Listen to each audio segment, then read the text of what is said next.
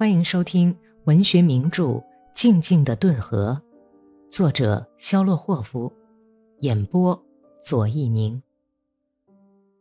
第七十九章，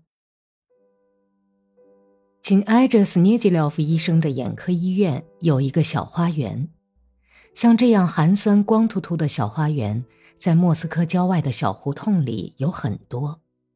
在这样的花园里，你照样还要看到城市那种死气沉沉的忧郁的脸色。一看到这些小花园，就会想起那辽阔的原始森林。这时，你就会感到眼前的景物更加刺眼，更不舒服。医院的小花园里，秋意已浓，红叶满径，晨霜雕伤了鲜花。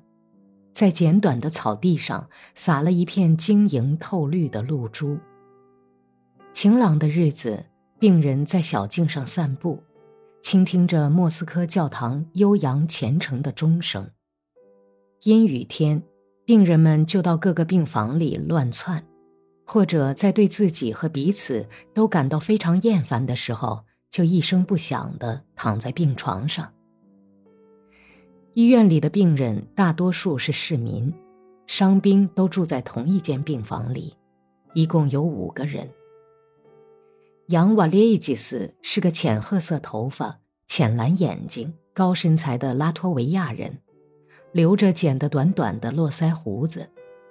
伊万弗鲁布列夫斯基是个二十八岁的漂亮的龙骑兵，弗拉基米尔省人。来自西伯利亚的来福枪射手科瑟赫。轻佻干黄的步兵波尔金和麦列霍夫格里高利，后来又送来一个伤兵。那天正在喝晚茶的时候，铃声响个不停。格里高利朝过道里看了看，见有三个人走进正厅，一个女护士和一个穿束腰无领袍子的人，他们俩搀扶着第三个人。大概这第三个人是刚从车站接来的。他那肮脏的、胸前尽是褐色血迹的军服上衣，完全可以证明这一点。当晚就给他做了手术。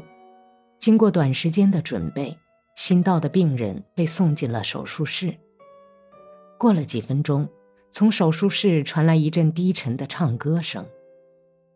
在医生给伤兵取出眼眶里残留的被炮弹片打坏的眼球时，麻醉过去的伤兵就一直在唱歌和模糊不清的咒骂。手术过后，他被送到伤兵病房里来了。过了一昼夜，从麻醉的迷糊状态中清醒过来。他说是在德国前线的威尔贝格受的伤，姓加兰扎，是机枪手，切尔尼戈夫省的人。没过几天，他就和格里高利搞得特别熟了。他们是临床，晚上医生查过病房以后，他们经常要小声的谈上很久。喂，哥萨克，怎么样？很不妙。你的眼睛是怎么治的？天天打针，打过多少次了？十八次。疼吗？不疼，很舒服。你可以要求要求，把它挖掉算了。不能人人都做独眼龙啊。这话不错，格里高利的这位邻居肝火旺盛、尖酸刻薄，对什么都不满意。他咒骂政府，咒骂战争和自己的命运，咒骂医院的伙食、厨子和医生。不管什么东西，只要碰到他那尖舌头上，都要被大骂一通。小伙子，咱们为啥去打仗啊？大家为啥，咱们就为啥呗。你把道理摆给我听，把道理摆明白，别缠我了。哼，你是个傻瓜，我来告诉你吧。咱们啊是在为资产阶级打仗，你明白吗？资产阶级又是啥玩意儿呢？就是那种在大麻里生活的鸟。他给格里高利解释那些难懂的词儿，把一些恶毒的咒骂加在里面当调料。别叨叨了。我听不懂你的霍霍尔话，格里高利打断了他的话。看你说的，莫非你是莫斯科佬？真听不懂？你说慢一点。哦，亲爱的，我讲的够慢了。你以为是在为沙皇打仗？可是沙皇又是什么东西呢？沙皇是个酒鬼，皇后就是姚姐。老财们的钱越打仗越多，可是咱们脖子上却套了绞索，你明白吗？你瞧啊，工厂老板喝白干小兵只好抓狮子吃。双方的士兵都在遭殃，可是工厂老板却在发横财，工人阶级光屁眼儿，这就是咱们的制度，层层分明。好好干吧，哥萨克，卖命的干吧，你还能捞个十字架，一枚漂亮的橡木十字架。他说的是乌克兰语，但是偶尔在他激动的时候会改用俄语，再点缀上些他的咒骂，也能解释得清清楚楚。他把格里高利还不明白的那些道理灌输给他，揭露发生战争的真正原因，恶毒的嘲笑专制政体。格里高利想进行反驳，但是加兰扎只用几个非常简单的问题就问得他哑口无言，弄得格里高利只能赞同他的话。最使格里高利不安的是，他从心里觉得加兰扎是正确的。而且无力去反驳他，他没有反驳的理由，根本也找不到反驳的理由。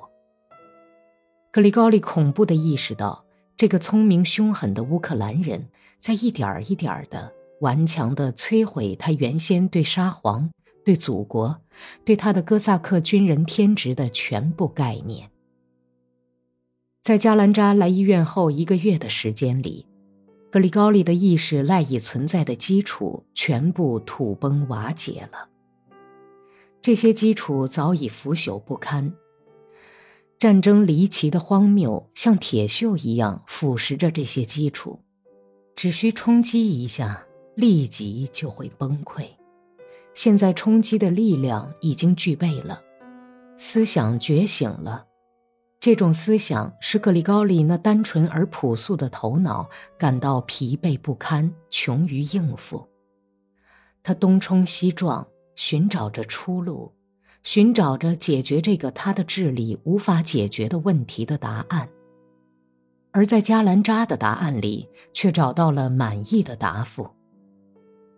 有一天深夜里，格里高利从床上爬起来，把加兰扎也唤醒了。九月的月亮透过垂下的窗帘，射进淡绿色的冷光。醒来的加兰扎两腮闪着黑亮、粗糙的皱纹，黄眼窝里射出温润的光芒。他打了一个哈欠，怕冷的把脚裹进毯子里去。你为啥不睡觉啊？睡不着，一点睡意都没有。你给我讲讲这个问题。战争使一些人大发横财。另一些人却倾家荡产。是啊，怎么了？等等，激愤的格里高利小声说道：“你说是为了财主们的利益，把咱们赶去送死。可是老百姓怎么样呢？难道他们不明白这个道理吗？难道就没有这样的人能把道理讲清楚，能跑出来大喊一声：‘弟兄们，看呐，你们是为什么流血牺牲的？’”怎么能这样跑出来呢？你胡说些什么呀？好了，我倒想看看你来出这个头。咱们俩是在这悄悄的说，就像两只野雁在芦苇丛里偷偷的嘀咕几声。只要你大声一叫，立刻就有一颗子弹飞过来，老百姓都聋得要命。但是战争会把他们惊醒，打过响雷，黑云就会下雨。那怎么办呢？你说呀，坏蛋！你把我的心都搅乱了。那你心里是怎么想的呢？我我什么也不明白。格里高利坦白的承认说：“谁要想把我推下山崖，我就先把他推下去。咱们要敢调过枪口来对付他们，要朝那伙把人们推下地狱的坏蛋开枪。你要知道。”加兰扎抬起身来，咬牙切齿地伸出手去，说道：“大风浪一来，把一切都一扫而光。照你的意思，就是要来一个天翻地覆。对呀，要把政府像扔破包脚布一样，把它扔得远远的；要把地主身上的羊皮剥掉，撕破他们的嘴唇，因为他们打老百姓的嘴巴子打得太狠了。有了新政权以后，战争怎么办？人们还是要打仗的，就是咱们不打，咱们的子孙还是要打的。用什么法子来缩短战争呢？怎么来消灭战争呢？既然自古以来就老是打个不停。说的对，自古以来就老打仗，只要这些混账政权还存在一天，战争就不会消灭，就是这样。只有等到每个国家都是工人掌权的时候，那就不会打仗了。这就要求好好去干，要把他们都他娘的送进橡木棺材里去。会做到的，不管是德国人还是法国人，所有的国家都要变成工人和农民的政权。到那时候，咱们谁还要打仗呢？那时候国界就没有了，凶恶的仇恨也没有了。全世界都过着美好的生活，唉。加兰扎叹了一口气，咬着胡子尖儿，那只独眼放着光，像做了个美梦似的笑了。格里高利，我愿意把自己的血一滴一滴的流完，为了能看到这样的日子到来，我的心像火一样在燃烧。他们一直谈到天亮。